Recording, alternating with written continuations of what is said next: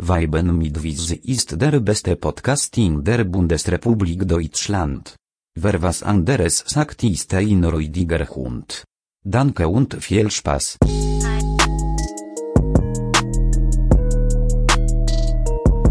Willkommen bei Weiben mit Visi, dein neuer Lieblingspodcast. Shit.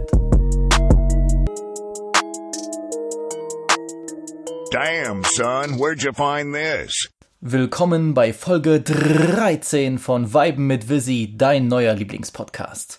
Natürlich wie immer mit eurem Host und Pelzmantelträger P. Visi, aka Spreizt die Finger zu nem V und alle Bitches rasten aus. Der Quizmaster und Wizmaster läutet mal wieder ein Wochenende ein und meine Pause Anfang Juni mal ausgenommen, nun schon zum 13. Mal in Folge.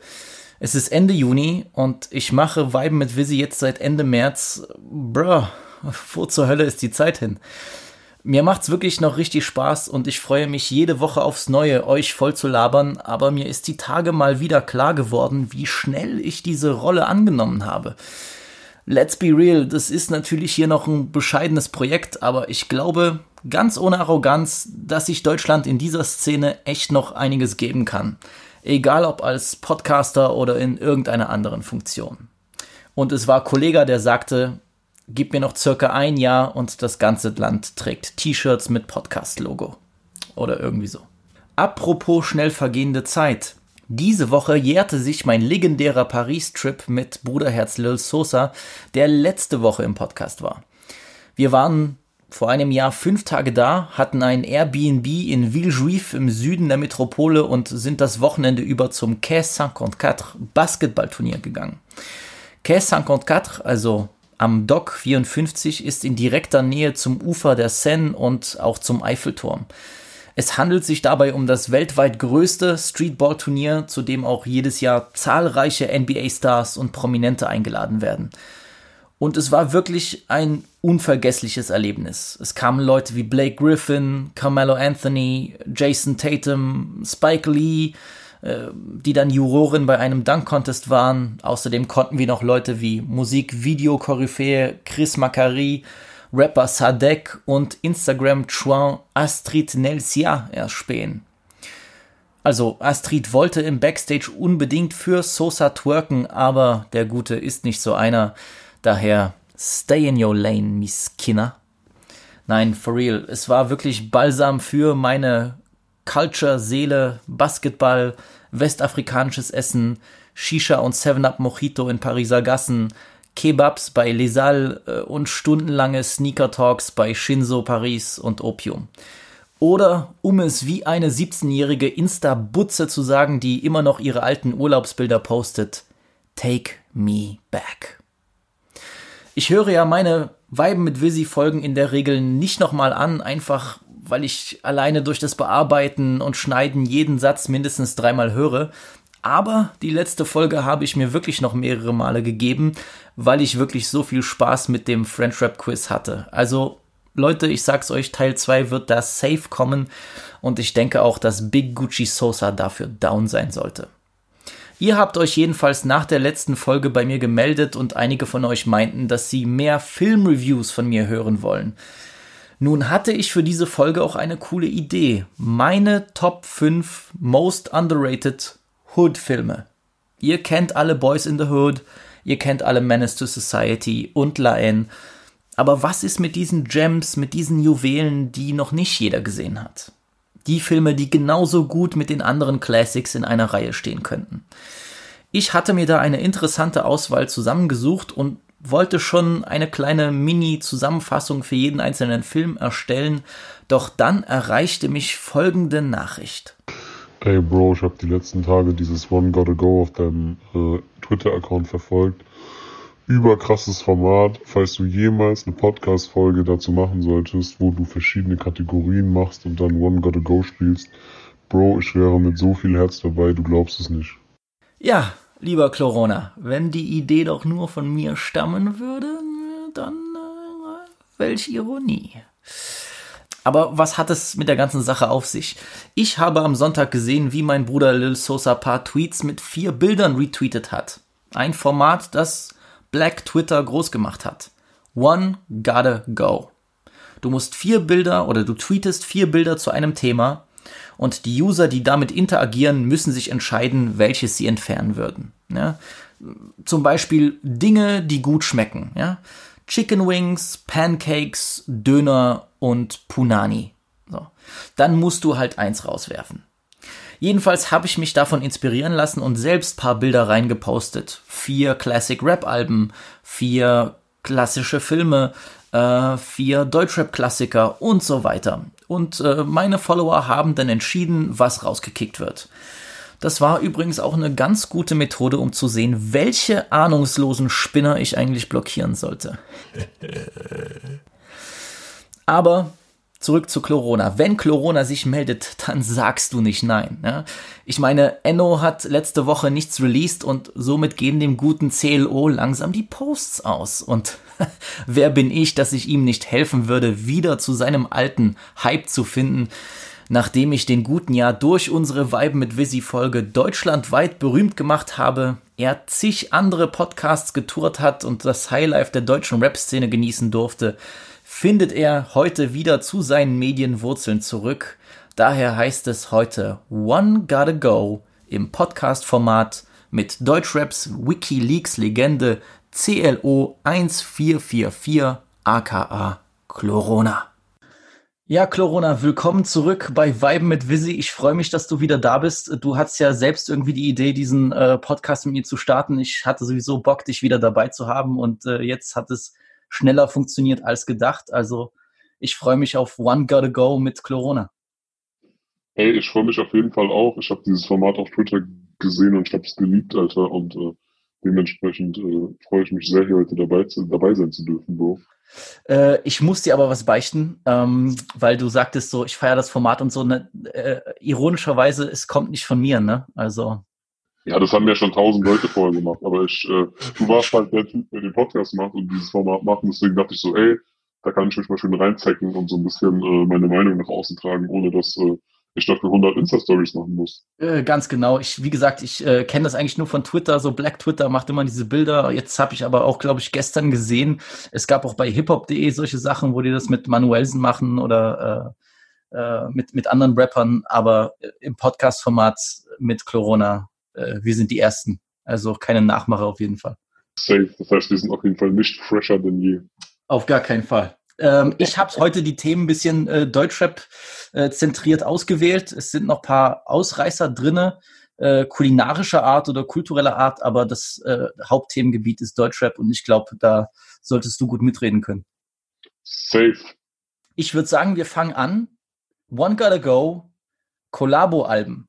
CCN, JBG 1, One von äh, Savage und Azad oder Palm aus Plastik? Okay, krass. Auf jeden Fall äh, vier Alben, die auf jeden Fall äh, krassen, krassen Effekt hatten auf, auf Deutschrap so. Äh, ich würde jetzt spontan, also spontan wüsste ich schon, wen ich rauskicken würde. Du auch? Äh, ja, ja, doch, ja. Dann äh, lass auf jeden Fall mit den Sachen anfangen, die wir auf gar keinen Fall rauskicken wollen. So, das wäre bei mir auf jeden Fall CCN. Bin ich bei dir, 100 Pro? So, also CCN muss drin bleiben, so, egal ob es mit Bush, egal ob es Bushido Flair, Bushido Saat oder welche Kombination auch immer war, aber auf jeden Fall eine ganz ikonische Reihe so. Dementsprechend äh, bleibt CCN auf jeden Fall dabei. Das gleiche gilt für JBG, weil äh, Farid und Kollege, also in meinen Augen auf jeden Fall, weil Farid und Kollege da auf jeden Fall eine krasse, äh, ein krasses Movement auch ausgelöst haben. Und weil dann einfach One in meinen Augen einfach äh, ein absolutes Gipfeltreffen ist. Es war ja äh, hochklassiger Rapper, äh, wäre für mich Palmen aus Plastik die logische Konsequenz, die gehen müsste. Ich würde mit dir mitgehen. JBG 1, gerade der erste Teil, ist eins meiner absoluten Lieblingsalben überhaupt. So, ich habe das damals wirklich ein Jahr am Stück nur gepumpt. Und äh, das Lustige bei One und Palm aus Plastik ist, ich glaube, ich kann mich eigentlich nur an die Singles erinnern. Auch bei One nur. Also ich, ich weiß, Monster, Monster Shit hatte so einen geisteskranken Beat und natürlich äh, All for One war auch so ein, so ein großer Hit damals in der Klingelton-Ära noch so. Und äh, trotzdem, du hast schon recht, es ist das Gipfeltreffen von, von den damals so mit den zwei größten, so neben Sido und, und Bushido waren das die zwei größten Künstler und äh, ja, es ist einfach legendär. Deswegen, äh, Palm aus Plastik hat sicher was bewegt in der Kultur, aber äh, gotta go. Palm aus Plastik. Tschüss. Safe. Machen wir weiter mit äh, Teesorten.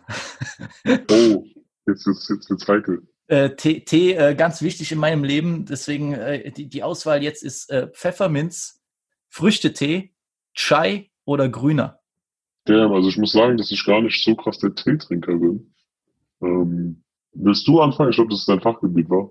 Ja, also ich weiß nicht, vielleicht auch so eine polnische Sache. Wir, wir lieben Tee. So auch, auch in, in Polen typisch wird, wird Tee immer so aus Gläsern getrunken und äh, es ist einfach so ein kulturelles Ding. Also Pfefferminztee vom Schlafengehen, äh, besseres Gefühl gibt's nicht. Da, danach schlafe ich wie ein Stein. Äh, Früchtetee ist ja out, seitdem das die Mädels von dem äh, zwischen Chai und Schwestern Podcast gesagt haben, dass äh, äh, Früchtetee auf jeden Fall nicht anziehend auf Frauen wirkt. Ja, da warte ich auch bis heute auf eine Einladung übrigens. Also äh, wir haben ja mal auf Twitter so ein bisschen geteasert, aber seitdem kam irgendwie nie so die Anfrage, was ich ein bisschen enttäuschend fand, Bro. Ja, ich, ich, ich glaube, die, die Mädels haben ein bisschen Angst vor unserer geballten Energie, so, weißt du, das ist halt, äh, wir würden so ein bisschen die Show stehlen und ich glaube, deswegen wollten sie sich da ein bisschen zurückhalten. Bro, ich nehme Grüntee. Der ist vielleicht der gesündeste, aber der schmeckt einfach nach, nach gar nichts, so, das ist, Dann würde ich äh, mich da ausnahmsweise nicht anschließen, ich würde Früchtetee rausschmeißen. Ach, jetzt auf einmal wieder ein bisschen Arschküssen bei den Mädels. Alles klar, gut. Wir haben es geklärt. Corona Sellout auf jeden Fall an dieser Stelle. Das ist mein Rücken, weißt du? Das ist dein Rücken. Ja, musst ja aufpassen bei den Deutschrappern heutzutage. Kommen wir zu Hip-Hop-Portalen. Hiphop.de, Rap.de, 16 Bars oder Backspin. Okay, ähm, ich würde wieder anfangen mit einem Portal, was ich auf gar, gar, gar, gar keinen Fall rauskicken würde, so. Das wäre die Backspin. Ich glaube, die Backspin macht sehr gute Arbeit. Ich äh, bin großer Fan von Nico, ich bin ein großer Fan von, von Silo auch. Äh, alles sehr nette Leute auch, zumindest äh, in der Art, in der ich sie bisher kennengelernt habe. Ähm, dementsprechend Backspin würde bleiben. Gehst du mit? Gehe geh ich mit, ja. Gehe ich mit, ja. Okay. Dann äh, würde ich als nächstes rap.de behalten wollen. Ähm, einfach aufgrund der Tatsache, dass äh, damit Alex Barbian in meinen Augen sehr kompetenter Dude arbeitet. Äh, hatte auch sehr, sehr viel Spaß bei denen im, äh, im, Splash-Podcast, den ich mit Skinny und Alex auch gemacht habe.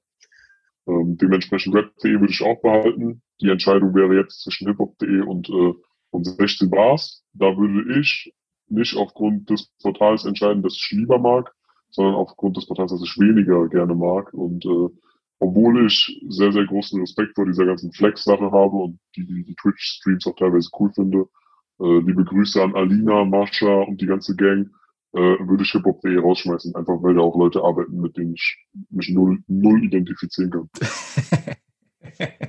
ja, ganz, ganz diplomatisch gesagt, äh, Bro, ich bin bei dir.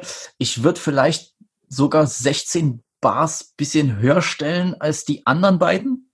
Okay. Nur weil ich bei denen feier, dass die sich so stark für Newcomer einsetzen, die, die wirklich auch äh, so mit eigenem Sound um die Ecke kommen. Die geben sehr vielen jungen Künstlern eine Plattform und ich bin natürlich ganz großer Fan von Steph, daher ist 16 Bars schon ein bisschen näher an meinem Herzen dran, wortwörtlich. Steph, so also liebe Grüße an der Stelle auch, oder wir verstehen uns auch sehr gut. Steph ist in meinen Augen auf jeden Fall in Deutschland die Moderatorin oder die Journalistin, die Ami-Interviews am authentischsten und am wenigsten unangenehm macht. Mir fällt, mir fällt nicht mal jemand ein, ohne jetzt irgendwie disrespekten zu wollen, aber mir fällt niemand ein, der das auf dem Level so gut und so authentisch macht. Ich habe das Gefühl, wenn sie Englisch redet, dass es sehr natürlich ist, dass sie da keinem in den Arsch kriecht und sich auch nicht verstellt, um irgendwie irgendeinem, irgendeinem Slang äh, gerecht zu werden. Habe ich ihr auch persönlich gesagt, also das ist jetzt kein Eierlecken.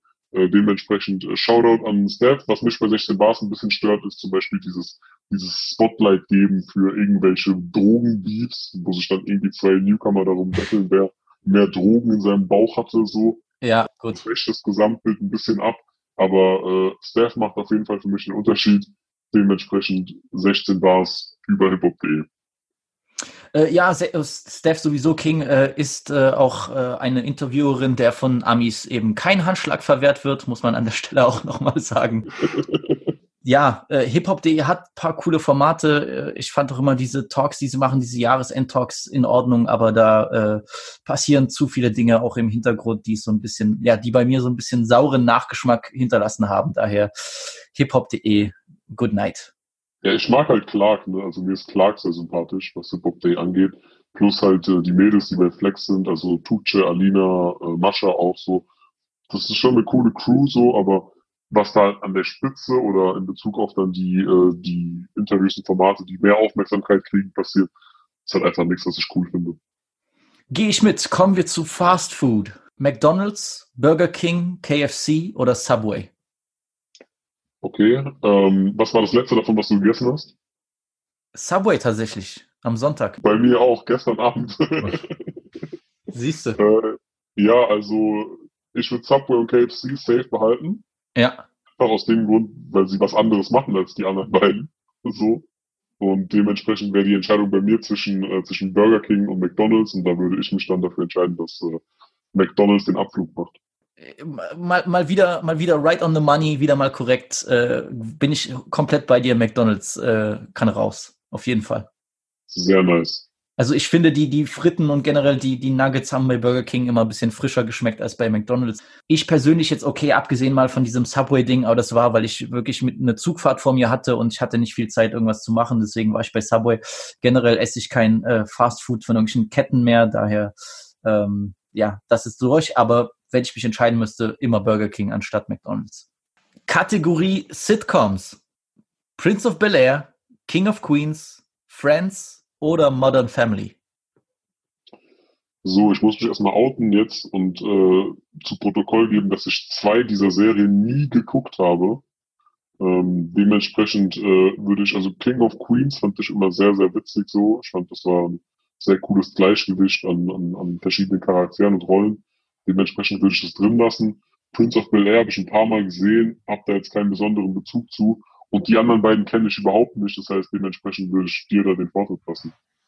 Also Prince of Bel Air muss drinnen bleiben, um jeden Preis. Da gibt es für mich gar keine Diskussion. Also ähm, auch für Black Culture so eine wichtige Serie und äh, Startpunkt von Will Smith.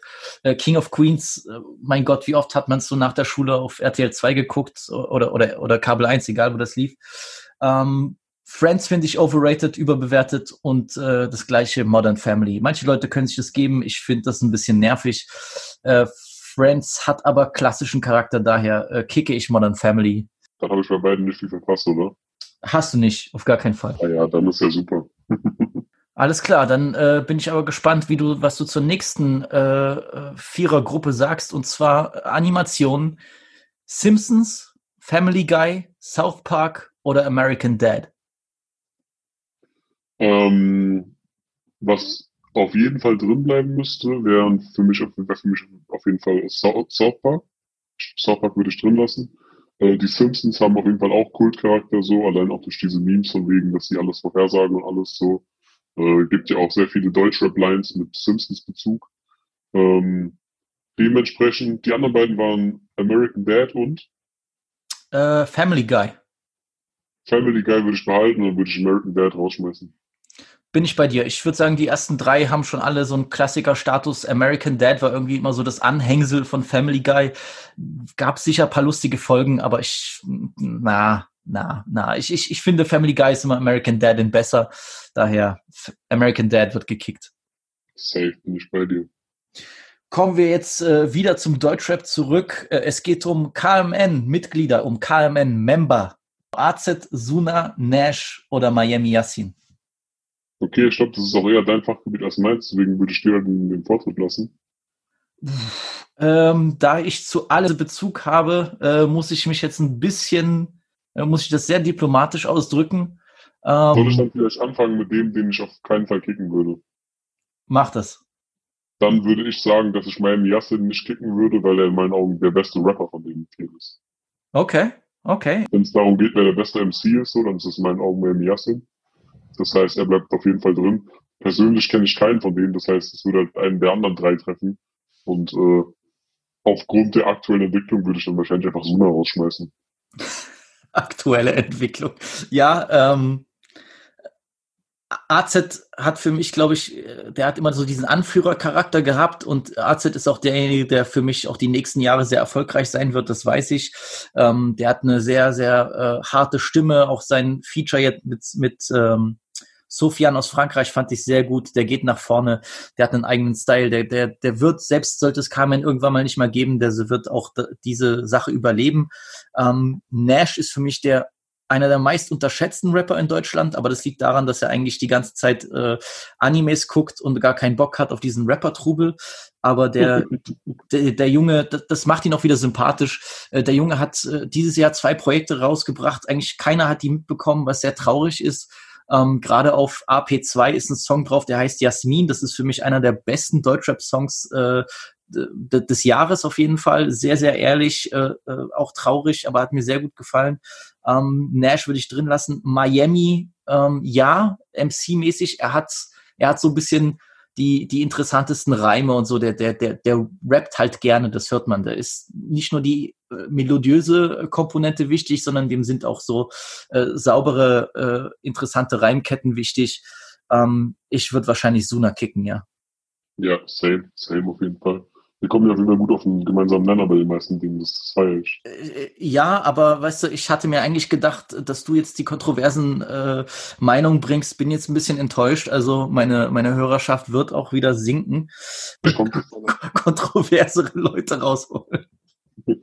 äh, Flair, komm doch mal in den Podcast. So, ähm, wenn wir schon über Flair reden, dann geht's um Flair in Anführungszeichen Signings. Sentino, Silla, Jalil oder Animus? Boah.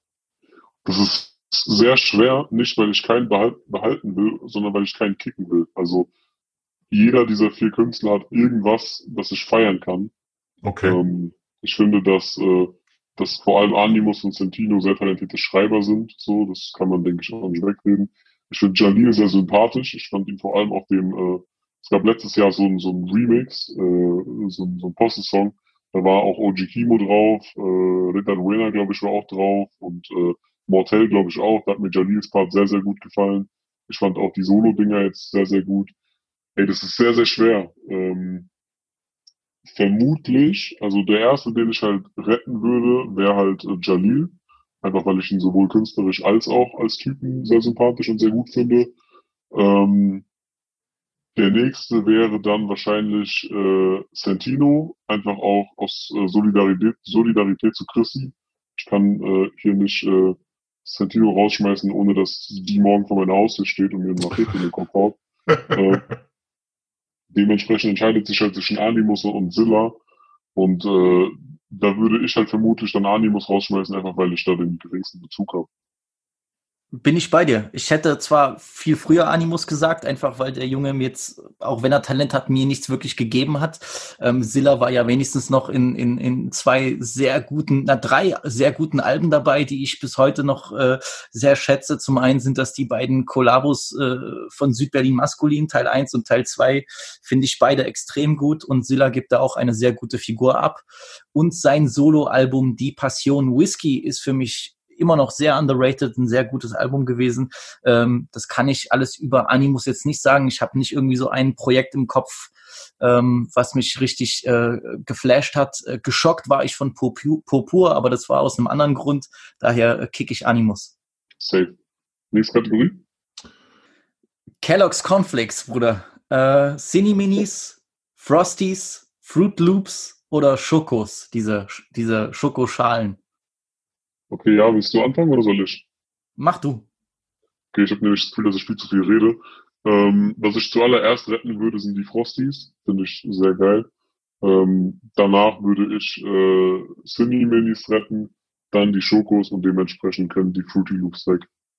Ja, bin ich wieder bei dir. Äh, Frosties sind einfach Classic und äh, Cine Minis, gerade wenn du die irgendwie so eine lange Zeit nicht gegessen hast, wenn du die dann mal mit so einem mit so richtig schön gekühlter Milch isst, ah, das ist ein richtig geiles Gefühl. Am Ende bleibt ja auch immer so diese diese Zimt-Zuckermischung in der Milch hängen ist schon geil. Du fühlst dich danach zwar schlecht, weil du gefühlt irgendwie äh, ein, ein Kilo Zucker gefressen hast, aber das Gefühl ist geil. Äh, Schokos gehen auch immer klar. Äh, danach hast du so richtig schöne Schokomilch, so die übrig bleibt. Und Fruit Loops. Overrated, Mann. Overrated. So. Ich, ich finde Fruit Loops besser als Rice Krispies. Die, die schmecken richtig komisch.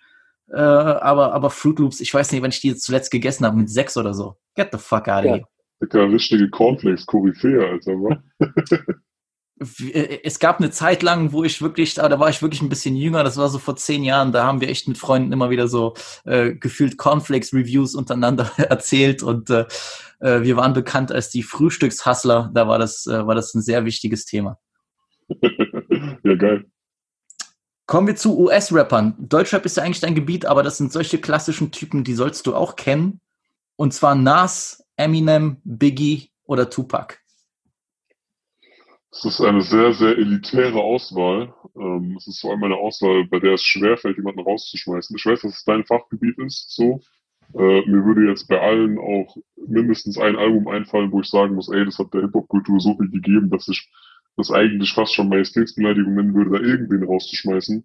Ähm, ich würde zu aller, allererst äh, Tupac und Biggie behalten, einfach wegen dem, für das sie stehen. Ja. Ähm, und bei der Entscheidung Eminem oder Nas, äh, es fällt mir sehr, sehr schwer, aber ich persönlich kann mich einfach mehr mit der Musik identifizieren, die Nas macht. Und dementsprechend äh, wäre für mich Eminem raus, auch wenn ich sagen muss, dass Eminem heute Hip-Hop immer noch verstanden hat. Ähm, trotzdem äh, ist bei mir Eminem halt dann der, den, den ich einfach am wenigsten höre. Das will ich auf gar keinen Fall kleinreden. Er ist ein heftiger MC, äh, aber dieses ganze Double Time und schnell rappen und so, ist einfach was, was ich mir privat niemals reinziehen würde. Äh, nichtsdestotrotz Legende, bei mir aber trotzdem aus der Auswahl jetzt raus. Äh, würdest du anders, würdest du was anderes sagen, wenn ich statt Eminem Jay-Z äh, hingeschrieben hätte? Dann wäre bei mir vielleicht Nas draußen gewesen. Aber kann ich jetzt auch final so nicht beantworten. Okay, okay. Ja, ich glaube, ja, auch ganz schwierig, wahrscheinlich Eminem. Wahrscheinlich ja. Eminem. Einfach weil, ähm, gut, er hat die Classics äh, äh, sozusagen in petto, ohne Frage. Aber dadurch, dass er jetzt die letzten zehn Jahre dann doch etwas ähm, underperformed hat, was so die Qualität seiner Musik angeht, während sich Nas ein bisschen bedeckt gehalten hat, so ist, ist Eminem einfach ein bisschen negativer aufgefallen sozusagen. Daher würde ich sagen, ich kicke jetzt Eminem Wobei wir jetzt, klar, hast du selbst gesagt, wir müssen über die, über die Diskografie jetzt im Gesamten und über die Wichtigkeit müssen wir gar nicht diskutieren. Ja, Dicker, das ist auch gerade so, als würden wir Familienmitglieder aussortieren, so, ne? Das sind einfach Leute, die man eigentlich nicht aussortieren kann. Es ist, es ist schwierig. Äh, ich bin dann aber, ich habe das schon mal erklärt in der Folge, wo ich über äh, Eminem gesprochen habe. Ich bin auch jetzt nicht ein Fan davon zu sagen, dass er jetzt gar nichts mehr drauf hat und komplett verschwinden sollte. Das ist halt auch für mich äh, peinlich so, weil Bro, Safe. selbst wenn er die nächsten 15 Jahre nur Scheiße rausbringt, der hat halt trotzdem genug getan. So, das ist in dem Sinne dann auch egal. Also das macht für mich die die Leistung nicht nicht wett oder so. Ja, der tut mir halt auch leid, so der versucht seit drei Jahren, versucht er jetzt schon Aria von der Pop Day zu überzeugen und er kriegt es einfach nicht hin. Und das ist auch natürlich so schon sehr, sehr hart, ne? Stell dir vor, du bist einfach so ein armer Ami-MC und Aria feiert dein Zeug nicht, Alter. Das ist halt auch schon krass. Es ist schon ein böses Todesurteil, weil eigentlich kannst du dann auch direkt deine Karriere beenden. Ja, dementsprechend auf jeden Fall zu Recht Eminem mir rausgeschmissen. Ganz genau. Äh, danke nochmal an Aria, dass er mich da äh, beraten hat in der Meinungsmache. So, Videogames. Yes, sir. FIFA, GTA, Call of Duty oder Tekken?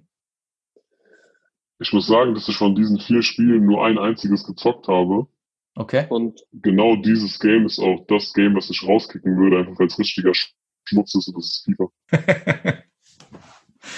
also egal, worum es in den anderen Games geht, so egal, was du da machen musst, wie schwer das ist, ob du da Hunde einkleidest oder ob du da irgendwie irgendwelchen Ollen im Friseursalon die Haare kämmst, FIFA ist bei mir einfach raus. Das ist äh, ein absolutes rotes Tuch so. Äh, in meinen Augen kannst du kein competitive Game machen, in dem es Mechanismen gibt, die äh, Spieler bewusst bevorteilen oder benachteiligen.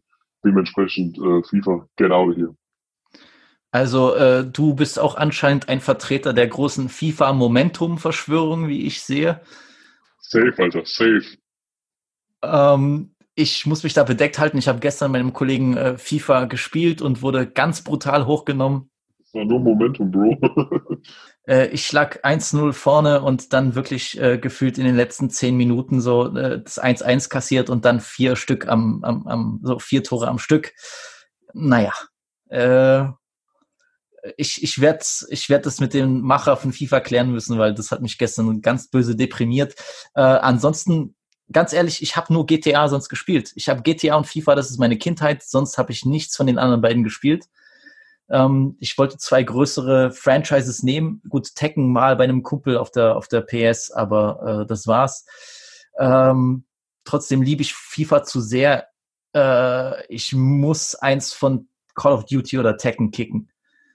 Und ich glaube, dass Call of Duty dann doch mehr zu bieten hat als ein einfaches äh, 1 gegen 1 Spiel. Daher Tekken ist für mich raus. Alright. So, genug geredet über Videogames, zurück ins Deutschrap und jetzt wird's interessant. Es geht um deutsche Distracks. Okay. Da haben wir zum einen Leben und Tod des Kenneth Glöckler, Mhm. das Urteil von Savage, Yes. die Abrechnung von Echo Mhm. und natürlich Fanpost von Kolle.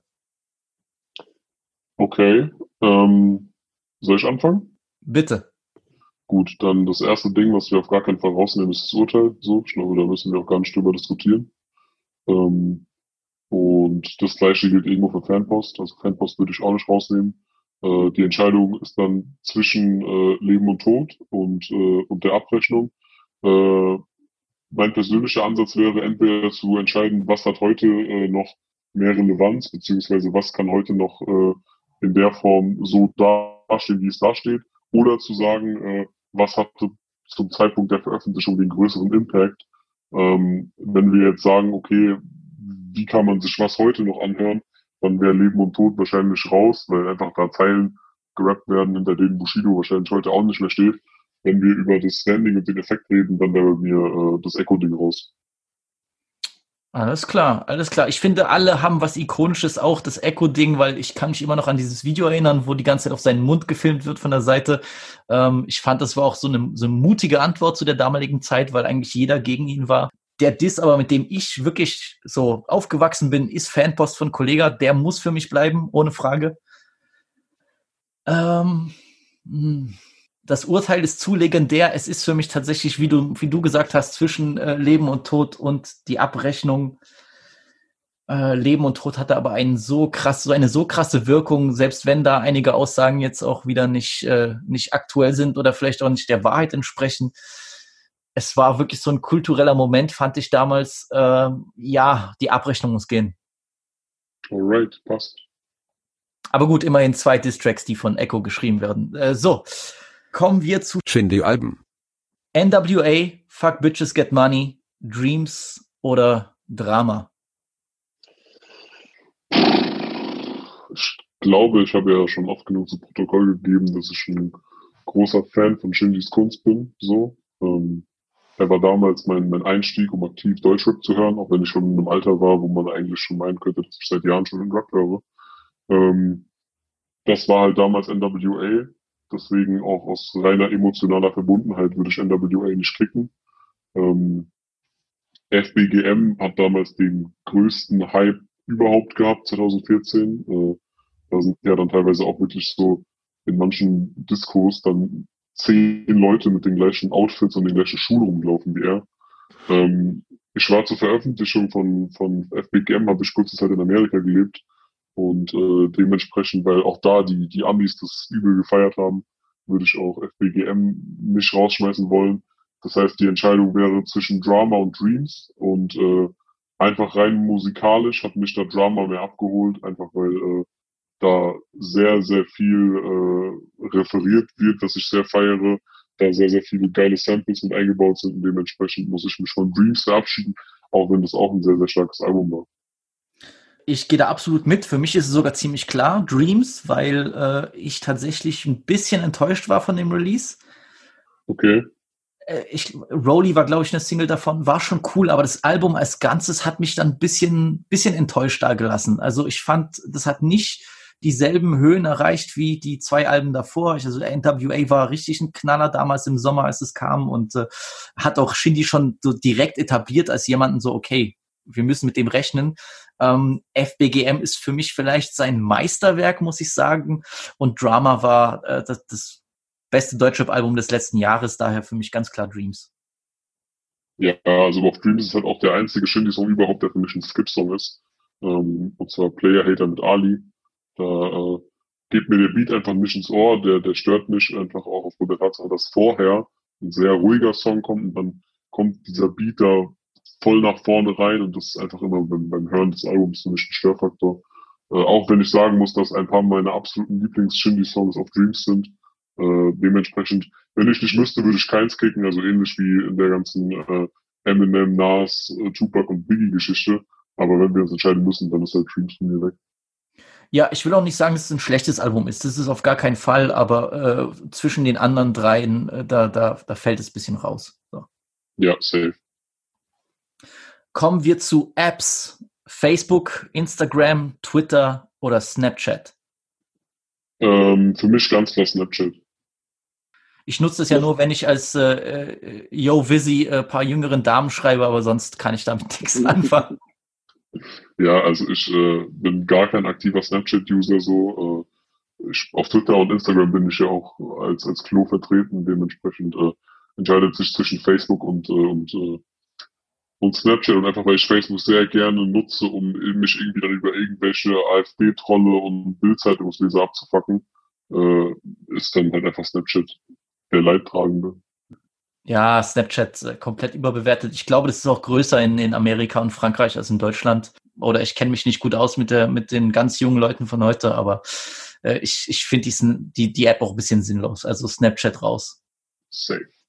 Kommen wir zu Haustieren. One gotta go. Spinnen, Schlangen, Hamster oder Echsen? Ähm, also von mir aus könnten alle vier gehen. So, ich würde niemals auf die Idee kommen, mir irgendwas davon ins Haus zu stellen. Äh, einfach weil ich das Konzept von Haustieren auch gar nicht so krass feiere. Ähm, aber ey, wenn ich mich entscheiden muss, dann Spinnen weg. Tja, Bruder, da muss ich dir dazu was sagen, weil alle, die mich wirklich schon äh, etwas besser und persönlich kennen, die wissen, dass ich äh, tatsächlich eine Vogelspinne habe. Respekt, Grüße an deine Vogelspinne. Wie heißt sie? Hermine, Bruder. Ah, ich hätte jetzt irgendeinen Rappernamen erwartet. nee, als ich die bekommen habe, da war ich, äh, war ich sehr jung. Das war vor 15 Jahren. Die Gute lebt schon 15 Jahre. Okay, krass. Und äh, damals war ich ein bisschen verknallt in die äh, Schauspielerin äh, von Harry Potter, Emma Watson. Und deswegen habe ich die Spinne Hermine genannt. Ich. Daher für mich natürlich das Langweiligste muss raus, und zwar die Hamster. Alles klar, dann machen wir das so ich will dir niemandem zu nahe treten, aber wirklich, das ist eins der langweiligsten Tiere der, der Welt. So. Alright. Von langweilig zu Labels, Deutschrap-Labels, EGJ, Agro Berlin, Banger Musik oder Selfmade Records. Wir reden hier dann aber auch über die Historie des Labels, ne? Ganz genau. Gut, dann äh, Agro bleibt auf jeden Fall. Müssen wir, glaube ich, nicht drüber reden. Safe. Ähm, BGJ müssen wir, glaube ich, auch nicht diskutieren. Also wenn wir da mal die, die Signings durchgehen, die da in den letzten äh, 15 bis 20 Jahren vertreten waren, so, also ein Flair, ein Shindy, äh, auch wenn es nur kurz war, ein Lars natürlich, ähm, auch Leute wie halt Bushido selbst, ne, oder auch in Bezug auf die heutige Generation, Samra und Kapi, da waren halt sehr erfolgreich und auch sehr talentierte Rapper am Start. Dementsprechend würde ich das äh, auch auf gar keinen Fall rausschmeißen. Das heißt, entscheidet sich zwischen Banger und, und Selfmade so. Und da muss ich einfach sagen, dass Banger für mich das, äh, das Label ist, das eher den Anschein eines Labels hat, während äh, bei Selfmade halt einfach irgendwie Künstler waren, die halt alle gut zueinander gepasst haben, aber dann im Endeffekt doch nicht ganz so viel miteinander zu tun hatten. Und das halt weniger so eine Gang war als ein Label. Und dementsprechend ist für mich Selfmade einfach raus. Ja, da, da, da muss ich, äh, da muss ich bisschen Kontra geben. Ich würde Banger-Musik raushauen. Ähm, einfach weil ich, äh, also Selfmade Records war für mich sehr wichtig als, als Jugendlicher. Ich war lange Zeit auch äh, ziemlich leidenschaftlicher so Kolle-Fan und ich fand auch die äh, Label-Sampler von Selfmade immer richtig nice. Äh, Favorite habe ich gefeiert. Ich fand auch die Zeit cool, als Casper da war. Ähm, und bei Banger Musik, so sehr ich Farid auch feier, so, so sehr ich auch äh, Summer Jam mag, äh, so als Gesamtheit auch von den Künstlern und den Releases ist mir nie irgendwie sowas hängen geblieben als dieses Album produziert, also dieses Label produziert so viele äh, große Klassiker-Alben. Aber was ich sagen muss, die Labelarbeit an sich bei Banger Musik kann man nicht haten. Also da sind die besten gewesen der letzten Jahre in Deutschland. 100 Prozent. Also wenn es einfach nur um die Labelarbeit gehen würde, müsste Banger wahrscheinlich drinnen bleiben, dann würde es richtig schwierig werden. Aber was so angeht als Label und die Musik, für die das Label steht, da würde ich tatsächlich Banger rauskicken. Trotzdem mit äh, aller Liebe für Farid. Alright. Kommen wir zu Collabo-Alben Teil 2. Epic, Maximum, Desperados oder Classic? Okay. Ähm, das ist für mich sehr einfach. Deswegen würde ich dir einfach vielleicht den Vorschlag lassen. Also was für mich hundertprozentig bleiben kann, für mich auch mit Abstand das Beste in dieser Reihe und du wirst wahrscheinlich äh, nicht meiner Meinung sein. Äh, für mich ist Epic muss bleiben. Also ich bin ein ganz großer Fan von dem Release. Ich finde, da war äh, Jalil in Topform. Er hat perfekt gepasst mit Flair. Ähm, die Beats von Nico Chiara waren alle on point. Es gibt wirklich keinen schlechten Song auf dem Album. Sehr, sehr gutes Collabo-Album für mich. Äh, in, in der Reihe muss es bleiben. Da bin ich aber bei dir. Bis zu einer Zeit rauskam, wo Flair auch seinen künstlerischen Zenit hatte, so, ne? Also auch mit, mit, mit Vibe, was irgendwie auch da gar nicht mal zeitlich so weit davon entfernt rauskam. Äh, und äh, ey, Flair und Jalil war sowieso eine geile Kombi, deswegen Epic bleibt. Gut, ich hätte gedacht, du, du sagst jetzt Classic, aber gut, dann können wir uns darauf einigen, ja. Ja, Classic würde ich auch drin lassen. Das ist in meinen Augen auch das unterbewerteteste Album aus der Reihe, weil äh, sehr viele eine komplett falsche Erwartungshaltung hatten, glaube ich. Äh, aber ich, wenn ich mir die Tracklist angucke, so, dann ist da kein, kein, kein Song drauf, den ich skippen würde. Dann sind da auch äh, sehr, sehr gut gewählte Features drauf mit Materia und Yasha so. Und äh, ey, für die, für die äh, Integration von Hustensaftjüngling, Medikamenten Manfred und Moneyboy habe ich sowieso nur Liebe. Äh, dementsprechend würde Classic bei mir auch bleiben. Gut, da, da, da würde ich mitgehen. Äh, ich glaube, dieser Song Rap Leben heißt, der fand ich auch mega nice. Mein Liebling von dem Album. Ey, mein Liebling ist das Ding mit Jascha. Ich fand da vor allem Shindy Spot geisteskrank gut. Okay. Ähm, ich würde wahrscheinlich Maximum kicken. Echt? Ja, same. Ich fand äh, Desperados sehr, sehr erfrischend, sehr, sehr geil. So, äh, ich kann mir das gerade im Sommer bis heute immer noch so, so gut anhören, einfach weil äh, Kianosch und PA auch zwei sehr, sehr krasse Rapper sind. Persönlicher Geschmack so. Also äh, ich höre mir einfach eher die Art von Musik an, die die beiden auf dem Album gemacht haben. Dementsprechend bleiben PA und Kianosch auf jeden Fall dabei und äh, ja, Summer und Casey müssen halt leider gehen. Ich fand Maximum, also es war, es war kein schlechtes Album. Es hatte die Hits und auch die zwei Features mit Hamza waren sehr nice. Also, dass sie den schon so früh auf dem Schirm hatten, war cool. Aber Desperados als gesamtes Ding ist so ein richtig geiler Sommersound. PA und Kianush passen auch sehr gut zueinander. Underrated daher. Gehe ich konform Maximum raus. Safe. Deutschrap Debütalben. Aslak okay. Stereotyp, NWA, Embryo oder Drei Farbenhaus. Okay, das ist für mich auch sehr, sehr offensichtlich. Ich will einfach mal anfangen.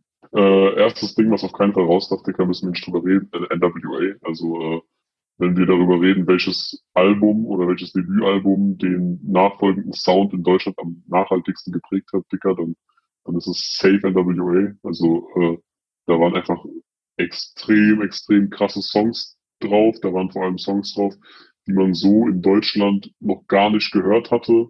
Äh, ich fand, das war ein sehr guter Mix aus Aggressivität und auch einer eine gewissen Laidback-Attitüde, die Shindy damals hatte. Äh, war natürlich noch nicht so arrogant wie die Releases, die danach kamen, aber für mich definitiv das beste Album aus dieser, aus dieser Auswahl hier. Das zweite Ding, was ich einfach auch aus persönlichen Gründen nicht rausschmeißen würde, wäre dann äh, Drei Farbenhaus von Bowser. Ich fand, das war mit Abstand sein bestes Album. Ich bezweifle, dass er jemals wieder auf dem Level ankommen wird. Ähm, jeder einzelne Song auf dem Album war krass. Ich kann mich an keinen einzigen wacken Song auf dem Album äh, erinnern, so. Und gerade wenn äh, ich überlege, dass auf den nachfolgenden Bowser-Alben eher äh, die Überlegung wäre, ob ich da einen guten Song finde, muss ich halt sagen, dass das Ding auf jeden Fall bleiben würde.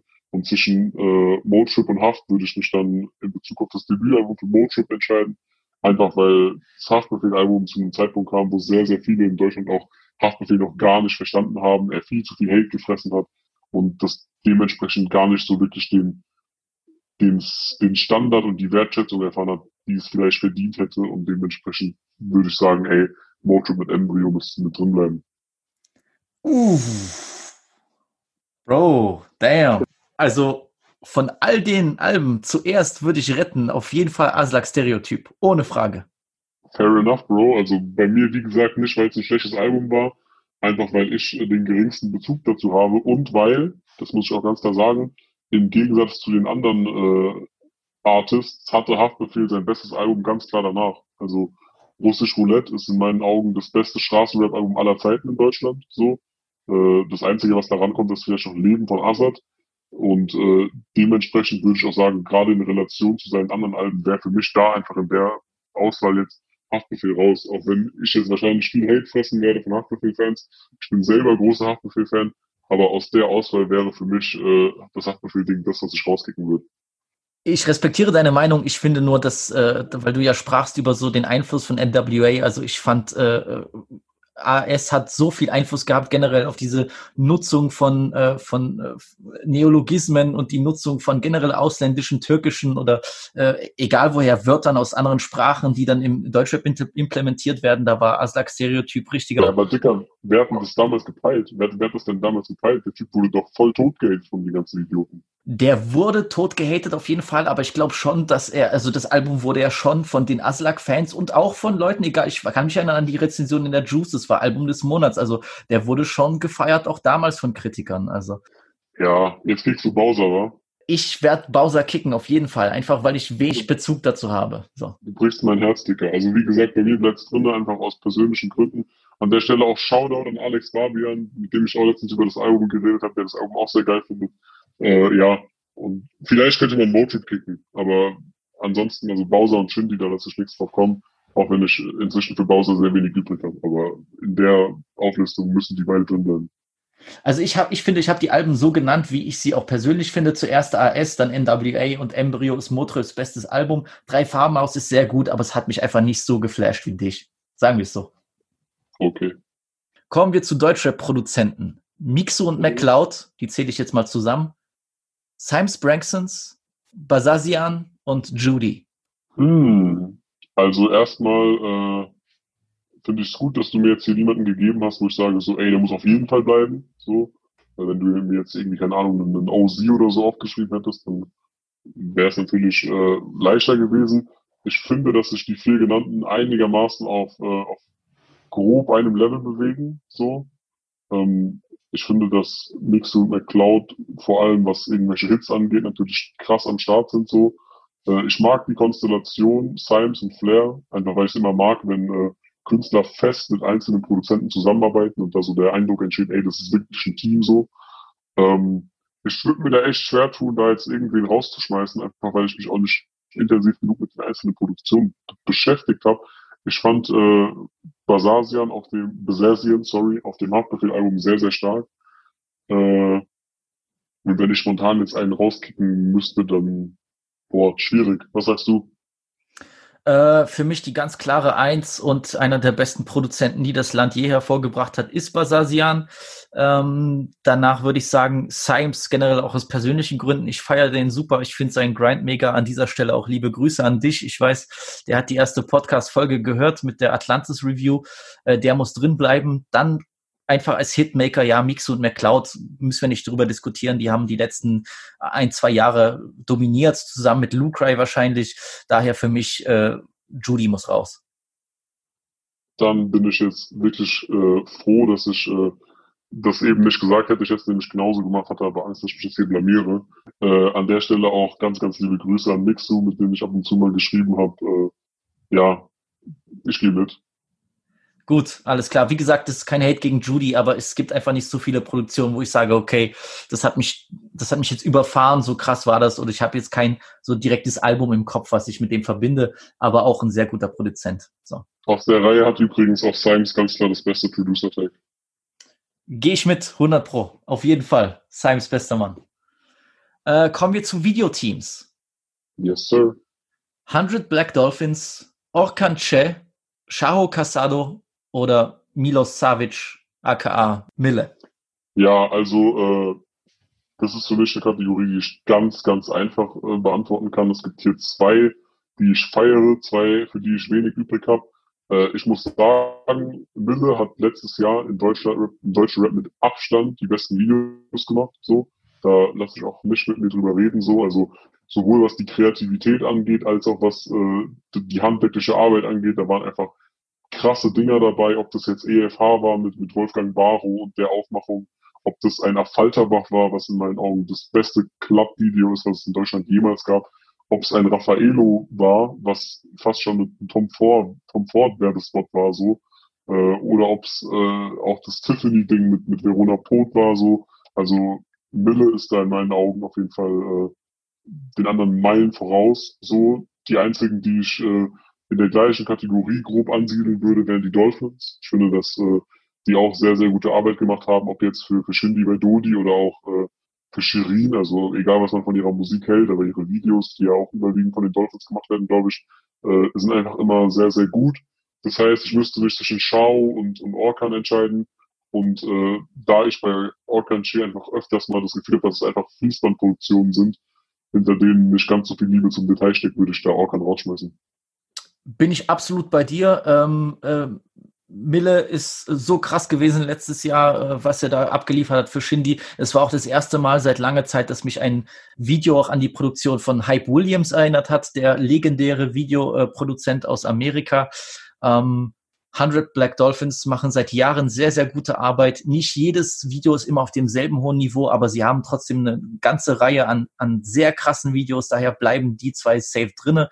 Ähm, Shao finde ich manchmal, wenn er seine Greenscreen-Abfahrten nimmt, ein bisschen, ja, manchmal fehlgeleitet. Äh, egal, ob das jetzt für Contra ist oder für andere, aber die Videos, die er zum Beispiel für äh, 187 gemacht hat oder Palmos Plastik, die waren alle durch die Bank weg krass. Das daher fällt für mich raus Orkan. Ja. Yes, bin ich bei dir, Bro. Äh, wen ich aber noch äh, erwähnen möchte, wer jahrelang super underrated war, war äh, Nazar Films von Nazar. Die haben Videos produziert, die waren richtig, richtig krass damals. Ähm, für die damaligen Verhältnisse super abgeliefert, gerade so in den Jahren 2012, 2013. Also liebe Grüße an Nazar, äh, sehr underrated. Kommen wir zu Glatzenträgern im Deutschrap. cool Savage, Alpagan, Tuni oder Chata? äh, für mich sehr, sehr leicht das zu beantworten. Also Savage ist einfach eine perfekte Ikone, so. Sorry, wenn du jetzt das piepen musst. Ähm, aber also ist, ich könnte mir keine, äh, keine Konstellation vorstellen, in der ich einen Savage hier rausschmeißen würde. Äh, liebe Grüße auch an Savage an der Stelle. Ähm, dann äh, Chata, äh, allein die ganze Inszenierung mit der Bilder trägt Mantel und äh, das Gold und diverse Songs, die er auch gemacht hat, die ich sehr stark fand. Äh, dementsprechend Rata bleibt auch. Und dann ist die Entscheidung zwischen Alpagan und, und, und Tuni so. Und da muss ich einfach sagen, dass das Alpagan auf jeden Fall äh, mehr für Hip-Hop getan hat. So, äh, er sogar einen Song eigens für seine Glatze damals gemacht hat. Und dementsprechend äh, ist Tuni leider der Leidtragende. Shit, den Glatzen-Song habe ich ganz vergessen. Krass. Wenn du jetzt aber nur nach Glatze gehst, wer hat die schönste Glatze? Die schönste Glatze? Ja. Moment, ganz kurz. Ich kann, das auch, ich kann das auch on-stream sagen. Äh, der werte Herr Marvin California hat mich gerade zweimal über Discord angerufen und äh, ich musste da jetzt ganz kurz intervenieren und Bescheid sagen, dass ich gerade Podcast aufnehme und äh, dass wir das mit dem Telefonat dann nachher nachholen müssen. Aber liebe Grüße an Marvin an der Stelle. Ja, liebe Grüße an Marvin auch von mir. Es wäre cool, wenn er mal seine DMs checkt. Danke. Richtig ihm aus. Ja, also äh, ikonischste Glatze war das Thema, ne? Genau. Äh, ich habe mir die Glatzen der Herren nicht genau angeguckt, aber Savage, weil es Savage ist. Ja, ja, würde ich, würde ich mitgehen. Äh, Jesus hat auch eine schöne Glatze.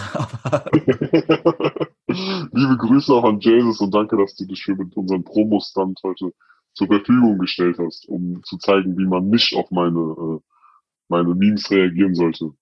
Ja, also, also mich habt ihr ganz gut verarscht, auf jeden Fall. Shindy hatte auch mal eine schöne Glatze. Das stimmt, das stimmt. Legendäres Bild mit abrasiertem äh, Schädel. Vielleicht kommt das Teil ja wieder im nächsten Jahr. Ja, das macht man bestimmt viele, viele jüngere Typen. auch vielleicht seine weiblichen Fans auch, das wäre lustig. Kommen wir noch zu Deutschrap Mega-Hits. Yes, sir. Kokaina, Tamam Tamam, ohne mein Team oder was du Liebe nennst. Ich würde, was du Liebe nennst, zuallererst retten. Nicht aus dem Grund, dass es für mich jetzt der überkrasse Hit oder der überkrasse Song war, sondern einfach, dass so, weil so viele Leute den Song einfach fehlinterpretiert haben und dachten, dass es da um irgendeine Olle geht, in die Bowser jetzt krass verliebt war, so. Aber eigentlich ging es ja um eine Hure. äh, aus einem Bordell.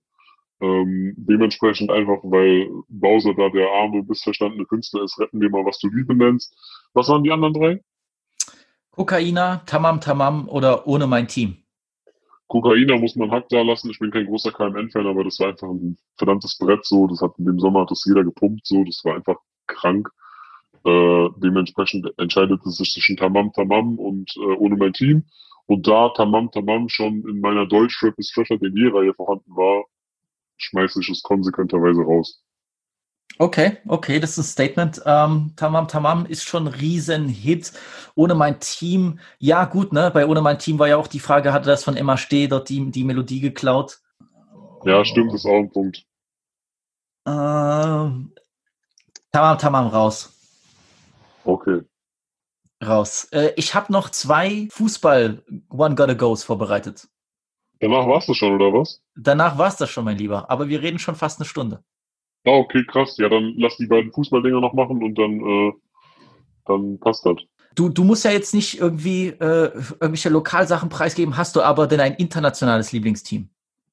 International, ähm, keins, wo ich sage, dass ich Fan bin. Also ich bin Fan von der Mannschaft in Deutschland so. Äh, da bin ich auch wirklich aktiv dabei, so gehe auch öfter ins Stadion äh, wenn es denn möglich ist. International muss ich sagen, dass ich immer nach der aktuellen Philosophie entscheide, gucke, ey, wo kann ich mich mit identifizieren, was finde ich krass so. Aktuell über die letzten fünf bis zehn Jahre muss ich sagen, dass ich einfach sehr, sehr großer Fan von, von Diego Simeone bin und dementsprechend äh, sehr viel Liebe für Atletico Madrid übrig habe. Ähm, ansonsten international fällt mir jetzt nichts ein. Alles klar, alles klar. Ne, Diego Simeone, der macht einen fantastischen Job bei Atletico. Zwar nicht immer der schönste Fußball, aber die haben sich verdient. Die kämpfen bis zum Ende und äh, beißen sich durch wie ein Pitbull. Das äh, kann man respektieren. Yes, sir. Dann hauen wir die Kategorien raus. Uh, one Gotta Go und es geht um Mittelfelddirigenten. Mhm. Xavi, Pirlo, Scholes oder Gerard? Also erstmal stört das mein Ästhetikverständnis, dass du jetzt hier äh, zwei Spieler der gleichen Nation reingepackt hast. Normalerweise hätten wir vier äh, Spieler aus unterschiedlichen Nationen reingehört. Ähm, ich muss sagen, so, also der erste, den ich hier auf jeden Fall rette, in Anführungszeichen, ist Andrea Pirlo. Also in meinen Augen einfach einer der besten Spieler aller Zeiten, der diesen, diesen, diesen Rasen betreten hat. Ähm, auch was das Mentale angeht, so ich denke, das ist ein unfassbar wichtiger Spieler für jedes Team war, bei dem er gespielt hat. Äh, dementsprechend retten wir Pirlo. Ich rette Xavi auf jeden Fall, weil er einfach Teil einer unfassbar legendären Mannschaft war, die über Jahre hinweg sowohl in der Nationalmannschaft als auch auf Vereinsebene den europäischen und auch internationalen Fußball einfach dominiert hat. So. Und ich glaube, da haben er und Iniesta sehr, sehr viel dazu beigetragen. Dementsprechend entscheidet es sich zwischen äh, Gerard und Scholes und da würde ich dann auch aufgrund der Erfolge, die derjenige gefeiert hat, einfach auch äh, Gerard rausschmeißen. Äh, für mich ist es ganz klar Scholes. Ähm, einfach weil äh, Gerard, ich finde, Gerard war der bessere Spieler als Scholes. Scholes hat zwar eigentlich alles gewonnen, Gerard nur, sagen wir, nur die Champions League, nie die Meisterschaft, aber äh, der ist für mich so die ultimative Ikone so von einem treuen Vereinskapitän, jetzt klar, abgesehen von Totti und Maldini und so, aber. Ja, ich wollte gerade sagen, Dicker. Äh, ich meine, im, im englischen Vereinsfußball so, äh, ich finde Gerard ist fast schon underrated so gefühlt, äh, einer der besten Mittelfeldspieler aller Zeiten, torgefährlich, aber auch in der Defensive stark, so. Äh, Scholes, so gut er war, muss gehen. Alright. Jetzt kommen wir zu berühmten Teams. Milan von 2003, Barcelona von 2009, Bayern von 2013 oder Man United 2008? Das ist für mich eine sehr, sehr einfache Geschichte. Ähm, also ich denke, wir müssen nicht darüber diskutieren, dass äh, Barca im, im Lauf der Zeit, so in den äh, Jahren zwischen 2008 und 2011, so einfach das Maß aller Dinge im europäischen Fußball war. So. Halt, stopp. Wenn du ja. Milan kickst, dann ist dieses Gespräch sofort beendet. Lass mich mal, lass mich mal weiter, lass mich mal weiterreden so. Ähm, also äh, Barca bleibt auf jeden Fall, einfach weil diese Mannschaft einfach in jedem verdammten Mannschaftsteil, wenn wir jetzt äh, den Torwart mal rausnehmen, äh, mit die besten Spieler hatte, die es auf diesem Planeten zu diesem Zeitpunkt gab. So.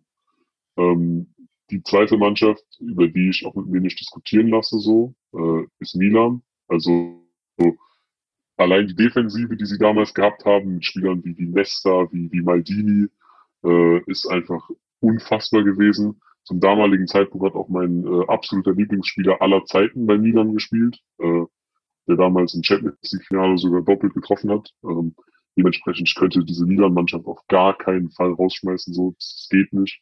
Äh, entscheidet sich dementsprechend zwischen äh, Man United und, und Bayern. Übrigens, Man U sagt man nicht, weil es beleidigend ist.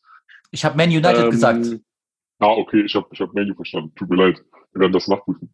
Ähm, ja, und da muss ich einfach sagen, dass ich persönlich äh, Man United behalten würde, so, einfach weil die damals auch wirklich eine unfassbare Mannschaft hatten, so ob das die Defensive war mit, mit Vidic und Ferdinand, ob das die Offensive war mit, mit Spielern wie Ronaldo. Äh, und äh, da muss ich einfach sagen, dass das bei Bayern äh, für mich nicht wirklich so der Fall war. So, also die waren ja auf Club, also auf nationaler Ebene sowieso immer das Maß aller Dinge. Aber äh, ja, das war für mich halt einfach so ein sehr, sehr starkes Jahr, äh, in dem sie die Champions League gewonnen haben. Aber es gab halt auch in diesem Jahr Spiele, in denen sie mich nicht so krass überzeugt haben. Dementsprechend krieg ich Bayern. Uh, schwierige Sache. Also gut, ich muss Leuten nicht erklären, dass ich, äh, dass Milan mein Team ist. So äh, Liebe Forever. Barcelona konnte ich noch nie leiden, aber du kannst einfach nicht nichts sagen gegen das Team von 2009 bis 11. Geht einfach nicht. Die, die, das hat keinen Sinn. Ähm, United war super krass mit äh, einer der besten individuellen Saisons von Ronaldo, die, die je in der Premier League gespielt wurden. Ich finde, Bayern von 2013 hätte durchaus eine Chance äh, gegen United äh, 2008. Äh, sorry, Complexes hier, der User von Twitter, aber ich, ich werde Bayern kicken. Ich werde Bayern kicken. Da sind wir uns ja einig aus denselben Gründen wie du, einfach weil in demselben Jahr, wo sie so gut waren, und ich meine, sie waren fantastisch, auch die, diese 7-0 äh, Hin- und Rückspiel gegen Barcelona, unfassbar. Äh, Dortmund hatte schon auch gerade in dem Finale echt noch äh, ein bisschen am, am, am Henkelpott zu kratzen. Die waren super geil drauf. Und äh, United 08 war einfach äh, so ein geiles Team. Gerade diese, die zwei Verteidiger, Van der Sar, die Legende, der wirklich erst zu seinem Karriereende zu dieser Legende wurde im Tor. Und äh, ja, Prime Ronaldo, Bayern raus. Aber wenn wir uns jetzt für eins entscheiden müssten, was das Beste wäre, dann würden wir schon Milan nehmen, wa? Milan muss es sein, auf jeden Fall. Okay, sehr gut. Also ohne Frage, so für mich damals äh, die beiden besten Verteidiger aller Zeiten im Kader gehabt, in meinen Augen.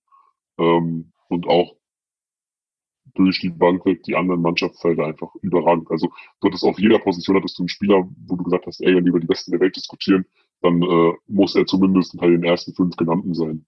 Zum damaligen Zeitpunkt. 100 pro, 100 pro. Ähm, ich habe so ein bisschen diesen Hot Take äh, und ich liebe Ancelotti, der hat mit uns zwei CLs geholt und ist eine Legende im Club, auch als Spieler und alles. Aber ich glaube, mit der Mannschaft, die wir hatten, haben wir fast schon zu wenig gewonnen. Ja, ja, das äh, Liverpool-Ding hat auf jeden Fall weh getan. Äh, ich kann mich an gar nichts, gar kein Liverpool-Ding erinnern. Jedenfalls. Ähm, Ach, stimmt, sorry, das ist auf der Playstation, tut mir leid. Nein, aber 2004 selbst verkackt gegen Deportivo La Coruña im Halbfinale oder was, nach, nach 4-1 Sieg noch 4-0 verloren, das ist, kann man nicht entschuldigen. Dann natürlich 2-5 gegen äh, Liverpool, die berühmte Nacht, 2-6 gegen Barcelona beschissen geworden. Da, in den drei Jahren hätten wir echt auch CL normal holen können, dann, dann gewinnst du die wirklich dann gefühlt fünfmal am Stück. Es wäre möglich gewesen mit einem Kloppo, mit einem Guardiola, mit aller Liebe zu Ancelotti, aber das ist jetzt mein Hot Take am Ende der Sendung. Alright, dann haben wir es geschafft, ne? Bruderherz, danke, dass du wieder da warst. Ich hoffe, du hattest Spaß hier mit mir, mit One Gotta Go. Ja, ey, es war mir eine Ehre, wenn du dieses, wir können das gern zu einem regelmäßigen Format machen, wenn genug Leute da äh, sich für mich einsetzen. Äh, wenn du mich natürlich hier nicht wieder reinlässt, weil ich vielleicht äh, zu viele negative Worte über den einen oder anderen äh, Hip-Hop-Journalisten verloren habe und dir damit vielleicht äh, potenzielle Stufen der Karriereleiter verbaut habe, dann habe ich vollstes Verständnis dafür, aber ich würde mich freuen, dieses Format nochmal mit dir zu spielen. Also du musst dir gar keine Gedanken machen. Ich bin ja sozusagen die Konkurrenz von diesen Portalen. Daher äh, ist das nicht so, dass die mich aufnehmen wollen, sondern ich werde neben denen existieren und äh, wer weiß, wohin die Reise führt. Also du bist immer willkommen und äh, äh ich stehe auch rückenmäßig hinter dir, wenn das jemals Probleme geben sollte. Also danke, dass du wieder da warst. Gar kein Thema. Danke an den Bruder Chlorona für seinen scharfsinnigen Input, vor allem was Deutschrap anbelangt. Der Gute nimmt sich ja wirklich Zeit für Dinge, bei denen ich schon längst abschalten würde. Aber irgendwie wird seine Stimme mit jedem Mal tiefer.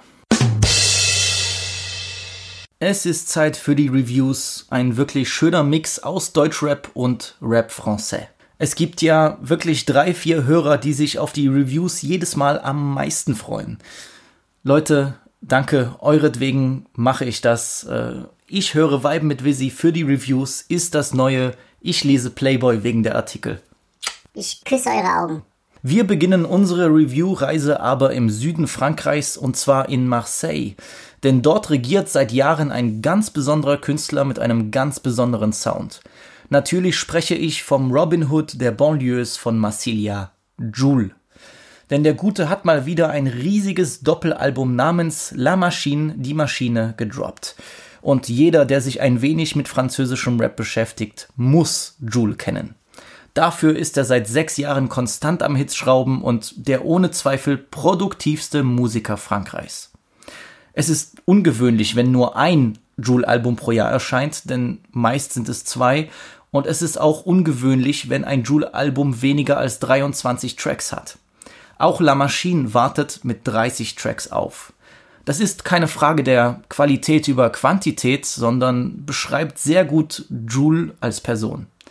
Jemand, der noch nie einen Song von ihm gehört hat, dem würde ich sagen, dass seine Musik klingt wie Eurodance vermischt mit einer Prise südländischer Rhythmik und französischer Ghetto-Romantik. Er wohnt ja Berichten zufolge immer noch in seinem alten Block, füttert ganze Familien durch und versteigerte zu Beginn der Corona-Krise all seine Gold- und Platinplatten, um Geld für einen guten Zweck zu sammeln. Er ist ein Mann fürs Volk und gerade deswegen auch immer noch so beliebt auf den Straßen. Während die bourgeoisen Kritiker in Paris ihn als simplen Typen abstempelten, der jedes Album nur 30 Mal denselben Song macht, so feiert ihn die Jugend für seine direkte, ehrliche Art. Julien Marie, alias Jules, gibt nicht vor, jemand zu sein, der er nicht ist. Er rappt über Jungs auf Scootern, Fußballtrikots und Herzschmerz. Einfach verpackt, aber so, dass es jeder versteht und dazu singen oder tanzen kann. Das ist Jules. Ja, nun frage ich mich, wie rezensiert, wie reviewt man so ein neues Album von ihm? Ich werde jetzt nicht alle 30 Tracks durchgehen, das ergibt keinen Sinn. Aber man macht das, was man auch als Joule-Hörer macht. Man hält Ausschau nach Hits, nach eingängigen Melodien und nach richtigen Dancefloor-Krachern. Für mich, ehrlich gesagt, waren die letzten zwei Releases C'est pas des LOL und Rien sans Rien ein wenig enttäuschend lange nicht so gut wie das Diamantalbum My World oder mein absoluter Liebling Lovney. Aber La Machine ist in vielen Hinsichten eine Wiederkehr zu seinem alten, schnelleren Sound. Das Album hat aber auch ein paar 80s Sounds drinne, gerade bei dem Opener Folie. Eine neue Addition, ein, ein, eine neue Art von Tracks, die ich aber wirklich willkommen heiße bei Jule äh, Gerade auf Folie hätten auch Modern Talking drauf sein können, aber Joule passt auch sehr gut auf solche Instrumentals. Bei Italia ist wieder richtig gut Tempo dabei wie früher und Sasson Bon, das da will ich wirklich im Club auf Wodka E wieder äh, meine Podcast Balls baumeln lassen. Geiler Track. Bei 30 Songs muss man sich aber seine Faves rauspicken. Die ersten drei Songs waren alle nice, aber dann muss man wirklich gucken, okay, wo sind hier die Gems, wo sind hier die Hits?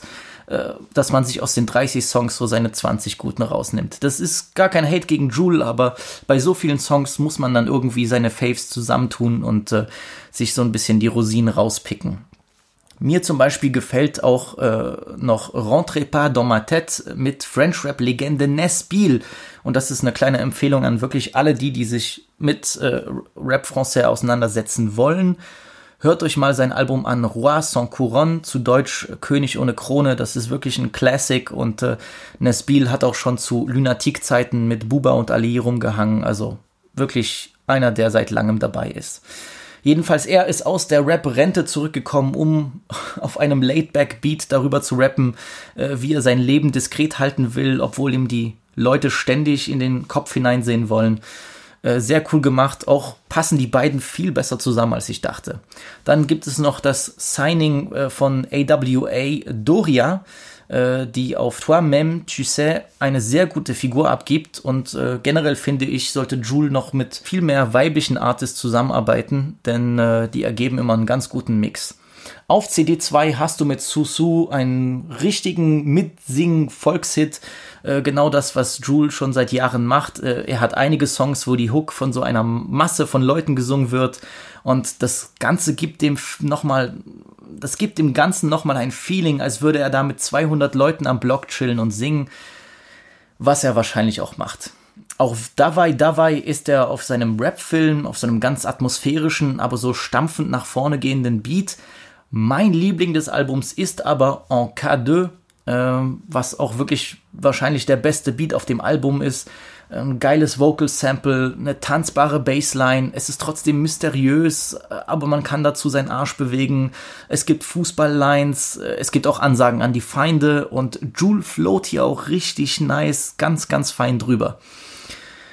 Ja, äh, da gibt's die eine Line, die mir im Kopf geblieben ist, wo er dann sagt, ich gehe 8 Uhr früh schlafen und bin mittags wieder im Studio. Man nennt mich Cyborg oder E.T. Ja, besser kann man es nicht sagen. Und wenn er dann im vorletzten Track Jubrowska sogar noch über polnischen Wodka rappt, dann wird mir wieder klar, wer hier eigentlich der Goat ist. Da verzeihe ich ihm auch, dass es eigentlich Jubrowka und nicht Jubrowska heißt, aber ey, der Gute rappt halt, wie er Shisha raucht und Jubrowka mit Fanta Zitrone mischt. Brazy. Von Marseille geht es nach Paris, denn das Duo PSO Doug sind mit ihrer neuen EP Code 187 Introduction zurück. Code 187. PSO Doug besteht aus Ero und Leto, über den ich schon hier bei Vibe mit Visi gesprochen habe, als seine EP Virus rauskam. Ero hat zum Beispiel letzten April, also diesen Jahres, ein Solo-Mixtape rausgebracht aber er steht halt eindeutig im Schatten von Leto, der wirklich die letzten Jahre in Frankreich einen ordentlichen Hype aufbauen konnte. Code 187 hat acht Tracks und äh, Features von Rap-Legende McTayer, äh, Sadek, RK und Alonso. Ich hatte ganz ehrlich erst mit so Street Rap gerechnet und war beim Durchskippen der Tracks auch nicht wirklich geflasht, aber jetzt habe ich die EP jeden Tag laufen lassen und ich muss schon sagen, ich bin sehr zufrieden. Die ersten zwei Songs, Alvalm und Temps plein mit McTayer, sind für mich skippbar und auch der letzte Song, Les Petits, geht nie wirklich richtig in die Vollen. Aber alles, was dazwischen liegt, ist richtig, richtig nice. La où j'ai grandi, also da, wo ich aufgewachsen bin, ist super catchy und ähnelt dem Sound, den Leto schon auf Virus gebracht hat. Melodiöse Flows, die im Ohr hängen bleiben, und einfach Sachen, die du immer wieder pumpen kannst. Das kann auf einer Party laufen, das kann aber auch im Auto laufen, wenn du mit deinen Bros durch die Gegend fährst. Sehr, sehr nice. La Gratte ist ein Streetbanger, eigentlich ein unspektakulärer Beat, aber dieser Flow bei Eros Part, puh, das ist wirklich ganz, ganz böse on point. Chagrin des bons moments macht genau da weiter, wo La Ouge Grandi aufgehört hat. Melodiöse, aber auch nachdenkliche Sonnenuntergangsmusik mit Vocal Sample, ähm, hab das jetzt mehrere Tage durchgepumpt, ist wirklich einer meiner Favoriten auf dem Ding. Dann hast du noch Impliqué mit RK, das ist so dann wieder der typische Drogenpusher Sommerhit. Äh, Gitarrensample and all. Ja. Das sind wirklich äh, so drei, vier Tracks am Stück, die alle richtig gut sind. Und auch eben mit RK der Song. Da sind alle drei auf Topform. Das wird 100 Pro in einigen Autos und Blogs laufen. Also so eine 8-Track-EP hat dann schlussendlich mehr Hits als ganze Diskografien einiger Deutschrapper. Schwierig. Ja, Deutschrapper, genau, lasst uns mal zu den zwei deutschen Releases kommen. Zunächst haben wir da den König der Kopffix, Sierra Kid. Kid ist jetzt seit, was, sieben, acht Jahren dabei und dennoch fühlt es sich nicht an, als wäre er ein etablierter Künstler. Und das meine ich gar nicht negativ. Er hat natürlich eine feste Fanbase und zahlreiche Releases äh, auf dem Buckel. Aber wenn man mich nach Künstlern fragen würde, die fast zehn Jahre dabei sind, da würde ich wirklich lange brauchen, um auf Kid zu kommen. Dafür gibt es aber viele Gründe und einer ist auch, dass er seinen Sound über Jahre hinweg verändert und perfektioniert hat. Und Kid ist ein ziemlich guter Rapper mit ziemlich respektablem Independent Grind geworden. Jetzt ist sein neues Album 600 Tage draußen. Ich hatte vorab schon die Single Falte die Hände gefeiert. Ähm, generell habe ich so eine Schwäche für christliche und religiöse Symbole im Rap, aber das ist eine andere Sache. Und jedenfalls ist 600 Tage wahrscheinlich mein Lieblingsprojekt von ihm bisher. Ich habe zugegebenermaßen nicht alle seine Releases immer verfolgt, aber seit Zanny und äh, jetzt auch durch das Feature auf Atlantis ist Kid für mich präsenter denn je. Vorweg, das muss ich sagen, ich bin ein großer Fan von diesem viel diskutierten God-Track. Sierra Kid wird da bitter ehrlich über seine Probleme, egal ob Mental Struggles wie Suizidgedanken oder Konflikte mit seinen Nächsten. Das Ganze klingt wie ein Abgesang auf das Leben, verpackt in einem Quasi-Gespräch, einem Klagelied zu Gott. Wirklich krasser Track, auch dieser abgehackte Flow am Anfang passt super mit dem äh, sogar Flair, äh, sagte mir, komm mal wieder klar, äh, was eigentlich eine sehr lustige Line ist. Also, ähm, sehr eindringlich für mich und ich muss auch sagen, ich respektiere hier einfach auch nur den Mut, so einen Song zu machen. Das mag zwar vielen von euch zu depressiv sein, aber für mich zeugt das von äh, einem ganz großen Set an Balls. No homo auf jeden Fall. Der, der Track hat mich auch äh, so auf einer inneren Ebene, so persönlichen Ebene abgeholt, äh, gefällt mir wirklich sehr gut. Und was mir daran auch gefällt, ist eben, dass es nicht so fake deep ist. Nicht so fake deep mit peinlichen Lines, sondern wirklich sehr geradlinig, unverblümter Shit. Ja. Ich finde, was 600 Tage als Album angeht, die zweite Hälfte besser. Aber du hast natürlich mit Track 5 Ready, Set, Go den Hit des Albums. Produziert von Young Goat, Symes Branksons kommen hier wieder die Atlantis Gunner Gitarrensounds zum Vorschein. Ähm, auch diese Hook, AMG hat dich getasert, Digga. Uh, fire, fire. Sehr krass, mein Lieblingssong auf dem gesamten Album, auch äh, Lieblings-Deutschrap-Song diese Woche. Äh, Big Boy klingt so ein bisschen wie so ein Materia-Beat, fand ich verrückt, aber wie Kid hier einsteigt, hm, erste Sahne. Dann hast du noch die Single Higher mit Edo Saya, was für ein Reim. Äh, die hat mich nicht wirklich gecatcht. Aber das liegt auch so ein bisschen an diesem Beat. So dieses, dieses Piano klingt so dünn und es klingt so, als wäre das wirklich 600 Kilometer entfernt und irgendwie mit, das beißt sich so mit diesem Bass. Es geht irgendwie so unter. Das, das, dieser Beat zieht einen so runter. Ich weiß nicht, das ist irgendwie so, so eine tiefe Stimme, die, die, die, ja, irgendwas stört mich an dem Ding. Ähm, und auch die Hook ist nicht so mein Fall mit diesem Ha ha ha ha aber mit keine Angst, ich glaube, das ist Track 9, dann rollt dann schon diese richtig gute zweite Hälfte ein mit Lines wie Wollt mir was erzählen von Moves? Ihr Bitches sucht noch immer nach dem Key für das Autotune. Sehr nice. Also wer mal in einem Studio war und mit Autotune gearbeitet hat, der wird auf jeden Fall schmunzeln. Oder wenn er dann sagt, ich bin wie Bruce Wayne für die Waisenkinder, ich bin Sierra Kid für die Depri-Kids.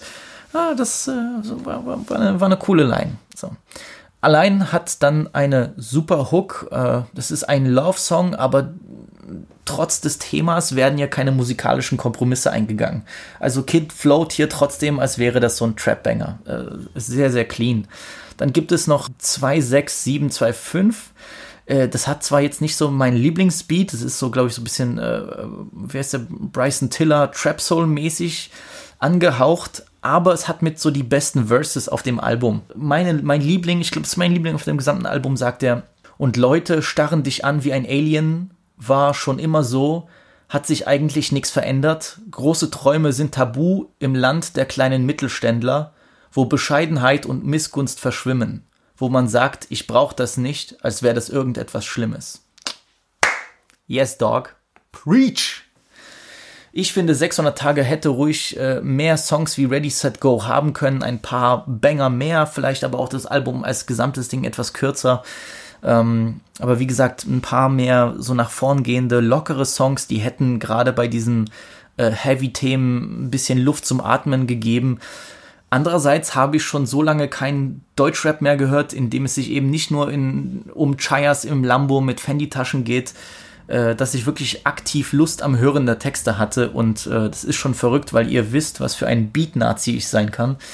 Es war wirklich einfach mal erfrischend. So, ich, äh, einen deutschen Song, äh, es war erfrischend, einen deutschen Song zu hören, wo ich mir denke, okay, was kommt jetzt?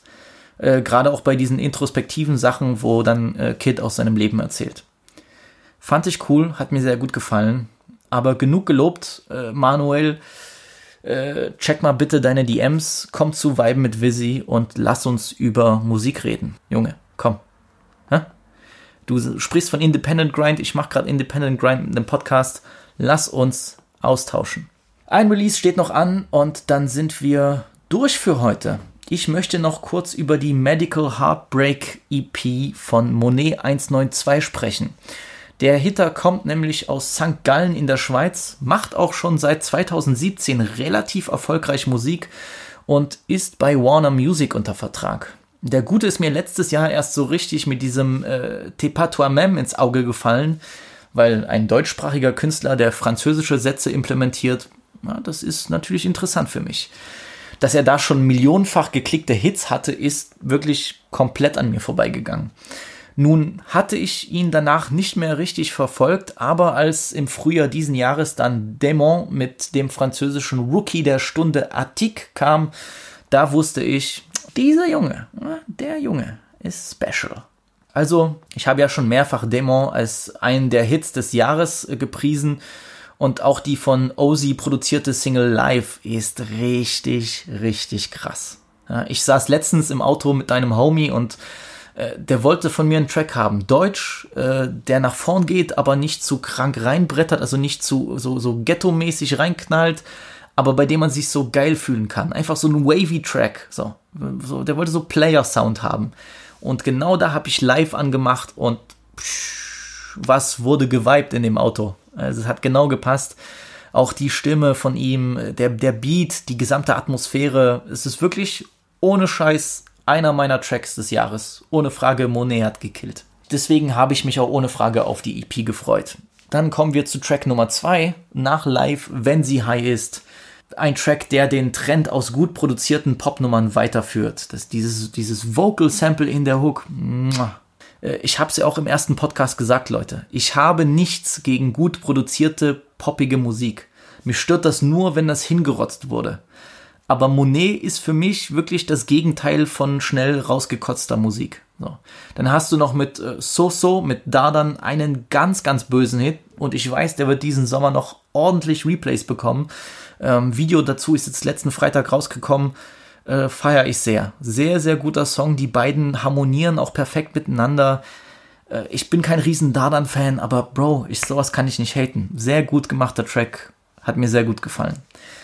Dann kommen wir mit äh, Sag nichts äh, so ein bisschen an einen Punkt, wo er das Tempo rausnimmt und dann auch mit äh, Zana oder Jana, äh, da ist für mich so der schwächste Song auf dem Tape drauf, weil das an Stellen für mich so ein bisschen wie ja, äh, äh, basic Lieblingsläden-mäßig rüberkommt. So, da, da hätte ein bisschen mehr Substanz sein können. Auch der Beat ist nicht so meins. I don't know, Bro. Mit 2027 äh, äh, Brief an mich oder 2027 Brief an mich lässt Monet auf einem ja eigentlich schon minimalistischen Beat seine Erfolge Revue passieren. Das ist so ein Track, der mir eigentlich erst so nicht so gefeiert hat, aber das ist einer, den muss man nachts im Auto laufen lassen. Da kommt das richtig nice.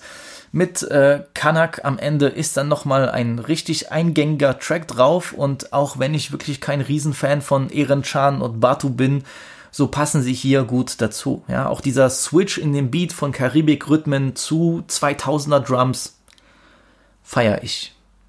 Bei der Hook verstehe ich dann aber trotzdem immer Papier für einen manischen Kanak. So, ich glaube. Papier für einen manischen Kanak. Aber ich glaube, ich habe bei Genius nachgeguckt, weil ich dachte, was, was soll das heißen? Ich glaube, das soll heißen, bei Beef 100 Mann, wir sind Kanak. Ja? Damn, Bro. Monet, du alter Mumble-Rapper. Aber ja, was soll ich sagen? Von mir gibt's echt eine Empfehlung. Mir ist der Junge richtig sympathisch. So, äh, auch wenn viele von euch die Schnauze voll haben von singsamem Rap, auch wenn viele von euch die Schnauze voll haben von Singsang Rap und dergleichen, ich finde, Monet macht, macht das genau so, wie ich mir das wünschen würde. Ja, auch weil der singen kann, weil der mit Melodien umgehen kann. Ich sage das immer wieder. Jeder Style kann genutzt werden, jeder Style sollte auch präsent sein. Es ist dann halt schwierig, wenn von 300 Leuten äh, 290 alle denselben Style fahren und von den 290 sind aber nur drei talentiert. So, das ist mein Problem. Aber Monet ist wirklich jemand, der, der nutzt den Sound für sich, der kann damit umgehen, der kann damit geile Songs erschaffen und Äh, ich hoffe, dass auch das nächste Projekt, die nächsten Sachen nicht lange auf sich warten. Ich weiß, der, der Junge ist wahrscheinlich eher so ein Single-Künstler, aber ähm, ja, vielleicht bin ich da oldschool. Ich mag es noch, wenn die Leute auf einem Projekt Musik releasen. Monet 192, meine Empfehlung für die so ein bisschen wavy gesungenen äh, Rap RB haben wollen. Ich hoffe, dass die Beschreibung jetzt äh, dich nicht in irgendeine Schublade steckt, mein Lieber, aber so habe ich das empfunden. Ansonsten, was kann ich euch sagen? Filmmäßig war diese Woche wenig los. Ich habe immer noch 365 Tage noch nicht verdaut, deswegen. ähm, ja, Film sollte ja kommen mit den, äh, mit den Underrated Hood Films. Das ist auf jeden Fall eine Idee, die noch, äh, die ich mir aufsparen werde. Ähm, was habe ich diese Woche geguckt? Äh, ich habe eine Serie angefangen mit meinem Dad. Wir haben Ozark durch. Zu geil. Ähm, und meine Mom. Wir haben mit richtig familienmäßig geguckt die Woche. Die ist auf Netflix und heißt Das Grab im Wald. Es ist eine polnische Krimiserie basierend auf einem Buch von äh, Thriller-Autor Harlan Coben. So, ich habe es richtig gesagt. Äh, das Grab im Wald. Es geht um einen Staatsanwalt, der ein Flashback hat. Der erinnert sich immer wieder an eine Sache, die vor 25 Jahren geschehen ist, Anfang der 90er. Er war Betreuer, Jugendbetreuer in einem Sommercamp und eines Nachts ist ein ganz schlimmes Verbrechen passiert. Und jedenfalls gibt es einen Fall in der Zukunft, der ihn immer wieder an dieses Verbrechen erinnert. Äh, plötzlich fängt er an, äh, mit Dingen aus seiner Vergangenheit zu konfrontiert zu werden und er fängt selbst mit eigenen Ermittlungen an. Er möchte selbst der Sache auf den Grund gehen. Ein, ein Trauma, was er 25 Jahre lang mit sich trägt und wir sind jetzt bei Folge 3, es gibt nur, es ist eine Miniserie, es gibt nur sechs Folgen, aber äh, ich dachte auch nach der ersten Folge, mh, hm, da fehlt mir auch so ein bisschen das Tempo. Aber Leute, das ist eben diese Sache. Du guckst dann eine, du denkst dir, ha, okay, ich gebe dem noch eine Chance. Du guckst die zweite Folge und dann haben die dich an den Eiern gepackt und dann ist vorbei. Jetzt ist wieder richtig spannend. Äh, ich rege mich auch ein bisschen auf, dass ich mich entschieden habe, Podcast zu machen, weil ich könnte diese Zeit jetzt an diesem wunderschönen Donnerstagabend nutzen um mir drei Folgen von Das Grab im Wald reinzupfeifen, aber ich muss Podcast machen. Daher, Leute, so ist es. Ähm, ne? Man muss dann manchmal auch sein eigenes Vergnügen hinten anstellen. So, ich hätte richtig Bock, das zu Ende zu gucken. Ich kann es empfehlen, aber Leute, ich bin da auch ein bisschen durchschaubar. Ich mag meine Thriller-Serien, ich mag meine Krimiserien, erst recht, wenn sie düster sind, erst recht, wenn sie brutal sind, erst recht, wenn das so richtig unter die Haut geht. Richtig brutal ist es bisher noch nicht geworden, aber das Geheimnis ist interessant. Das Geheimnis ist sehr interessant, auch gerade, weil du das Gefühl hast, da geht es wieder um irgendeine Verschwörung. Äh, ah, das hat mich gecatcht, das hat mich gecatcht, Alter. Ähm, ja, das Grab im Wald kann ich nur empfehlen. Ansonsten bin ich jetzt fast durch mit Community. Das ist wirklich so eine Sache, die gucke ich jedes Mal zum Frühstück und irgendwie, wenn ich äh, alleine beim Mittagessen bin oder so, dann äh, geht Community immer gut rein. Äh, wie gesagt, ne? Bestes Sitcom. Ähm, ansonsten, Freunde, ich hatte diese Woche wieder viel zu tun. So, es ist, äh, ist ganz, ganz schlimm mit Augenringen am, am Start. Äh, hier sitzen, äh, Sachen, Termine abarbeiten, Sachen fertig machen, mich auch ein bisschen erholen. Jetzt kommt wirklich ein Wochenende, wo kein Geburtstag ansteht. Ich bin glücklich darüber. Und ansonsten, ähm, ich habe auch gar keine Ahnung, welche Releases jetzt kommen an dem Freitag, Leute. Wirklich, wenn ich euch um etwas bitten kann, wenn ihr schon keinen Bock habt, mir Feedback zu schreiben, ihr macht das schon, ich weiß es, aber könnt ihr mir bitte sagen, was jetzt rausgekommen ist? Äh, Surreal to Fake, Sosa, egal wer, äh, Nivito, äh, könnt ihr mich bitte auf dem Laufenden halten. Ich habe gar keine Ahnung, was jetzt diesen Freitag rauskommen soll. Null. Weil für nächste Woche, na, ist, ist wichtig. Ne? Ich habe wirklich. Kommt jetzt Alias raus? ich, ich bin raus, Leute. Ich bin komplett raus. Ja, ansonsten hoffe ich, dass euch die Folge mal wieder gefallen hat. Ähm, schreibt mir, worauf ihr Bock habt, schreibt mir, worauf ihr keinen Bock habt. Und wir sehen uns nächste Woche bei Folge 14 von Weiben mit Wizzy. Fuck with me, bitch. Das war Weiben mit Wizzy und mim Kenik Klorona.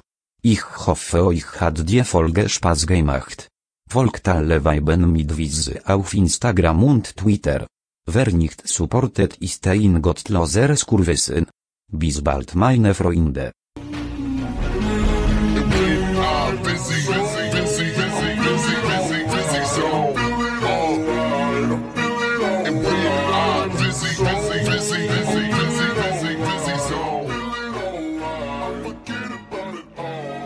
Goodbye.